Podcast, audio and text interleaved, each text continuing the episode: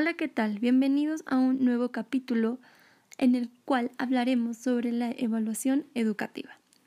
Para iniciar, la evaluación educativa es considerada como un proceso sistemático de recopilación de información que puede ser cualitativa o cuantitativa para enjuiciar el valor o el mérito de algún ámbito de la educación, como pueden ser los aprendizajes, la docencia, los programas, instituciones, sistemas, etc. Entrando un poquito más sobre los inicios de la evaluación, tenemos que esta parece que es muy, muy antigua, pues data desde el inicio del hombre mismo. En la prehistoria, por ejemplo, encontramos que el hombre primitivo se enfrentó a la necesidad de tomar decisiones acerca de la elección de los medios de defensa y la supervivencia más adecuados para cada situación. Años más tarde, específicamente viendo los inicios de la evaluación, encontramos que la época antigua se caracterizaba por el uso de procedimientos instructivos basados en referentes implícitos, sin una teoría explicativa. Eso es decir, que no había algo en el que se basaban, no había un método y no había un proceso. Simplemente se evaluaba para valorar vivencias y establecer diferencias. Más adelante, en el siglo 106 a.C., en la antigua Roma, Cicerón introdujo planteamientos para evaluar los escritos de sus discípulos. Aquí podemos ver que ya había un sistema, ya existía algo más estructurado, pues los evaluaba de acuerdo a su elocuencia y a los argumentos de los oradores que se realizaban en el liceo. Época de los exámenes. Entre los siglos V, XV y XVI surgen las grandes universidades y se introducen en ellas los exámenes con carácter muy formal. En el siglo XVI, el 19 de abril de 1500, los reyes católicos dictaron una ley, conocida como la Pragmática de Segovia, en la cual exigían a los barberos una capacitación y un examen para poder ejercer legalmente desde entonces el arte de sacar dientes y muelas. En el siglo XVI, Juan Juarte de San Juan publica en 1575 el Examen de Ingenios para las Ciencias. De aquí nos brincamos a la época de la eficiencia y los tests que abarca de 1801 a 1929. El siglo XIX, a lo largo de este, nace y se desarrolla la evaluación en las escuelas tradicionales. También la forma de valorar el trabajo escolar es por medio de la calificación. En este siglo se establecen los sistemas nacionales de educación y aparecen los diplomas de graduación. A finales del siglo XIX y principios del siglo XX se desarrolla una actividad evaluativa intensa que se conoce como el testing. El testing tiene por objetivos 1. Detectar las diferencias individuales. 2. Las diferencias dentro del rango de atributos de las evaluaciones psicológicas de la época. Y 3. Las puntuaciones de referencias para determinar la posición del sujeto dentro de la norma grupal. El término de evaluación educacional fue acuñado por Ralph Taylor, considerado el padre de la evaluación educativa. Antes de él, la evaluación era asistemática, después de él, sistemática y profesional.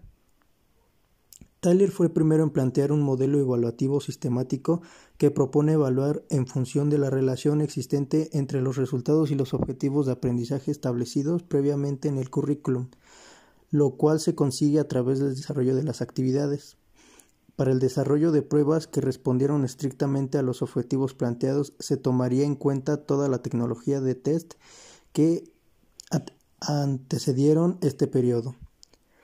Sin embargo, estas innovaciones no impactaron al sistema educativo ni contribuyeron a cambiar la forma de enseñanza. La buena evaluación precisa de las siguientes condiciones. Propuesta clara de objetivos, determinación de las situaciones en las que se deben manifestar las conductas esperadas, elección de instrumentos apropiados de evaluación, interpretación de los resultados de las pruebas y determinación de fiabilidad y objetividad de las medidas. Época del realismo. 1957.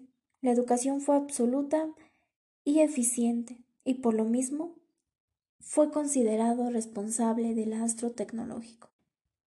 El psicólogo Lane Garsh localiza la evaluación en las ideas principales de sus diseñadores, el proceso que las produce y las características de su propio programa. El filósofo Michel propuso los términos educación formativa y educación sumativa, referidos a ambos a la educación de programas. El psicólogo Richard propuso que los factores sociales y económicos se unieran a las diferencias y a la hora de explicar el consciente de inteligencia. Durante esta época, la Fundación desempeña por una educación más nueva, que fue juzgar la efectividad de los nuevos currículos, control de uso adecuado de recursos económicos asignados. Sin embargo, a pesar de todo esto, la evaluación educativa parecía que las evaluaciones ayudaban poco a poco a los diseñadores curriculares, pues ya que para eso comenzaron a practicar artículos de nueva cuenta. Por último, en el periodo postileriano nos situamos a la época de la profesionalización, hacia 1973 la evaluación adquirió el contenido suficiente para ser considerada materia específica y profesión diferenciada de las demás. Durante esta época se da una eclosión de modelos evaluativos muchas veces opuestos que son cada vez más cualitativos. La investigación evaluativa se consolida como ámbito específico de la investigación. Durante esta época se fundaron diversos centros para la investigación educativa. Se pasó de la evaluación basada en objetivos a la evaluación orientada a la toma de, decisiones. También se abarcó la calidad de la educación. Se publicaron un conjunto de normas que servirían precisamente para realizar evaluaciones sobre las evaluaciones.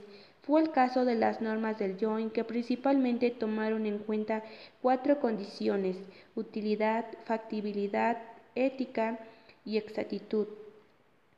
En los últimos años del siglo XX, el ámbito evaluativo de la educación se amplió desde los aprendizajes, pasando por los programas, tomando en cuenta la docencia, permeando el currículum como un todo, preocupándose por la evaluación de instituciones educativas, hasta llegar a la propuesta de evaluación de sistemas educativos nacionales. Así concluimos con esta breve síntesis de la evaluación educativa. Espero haya sido de su agrado y gracias por su atención.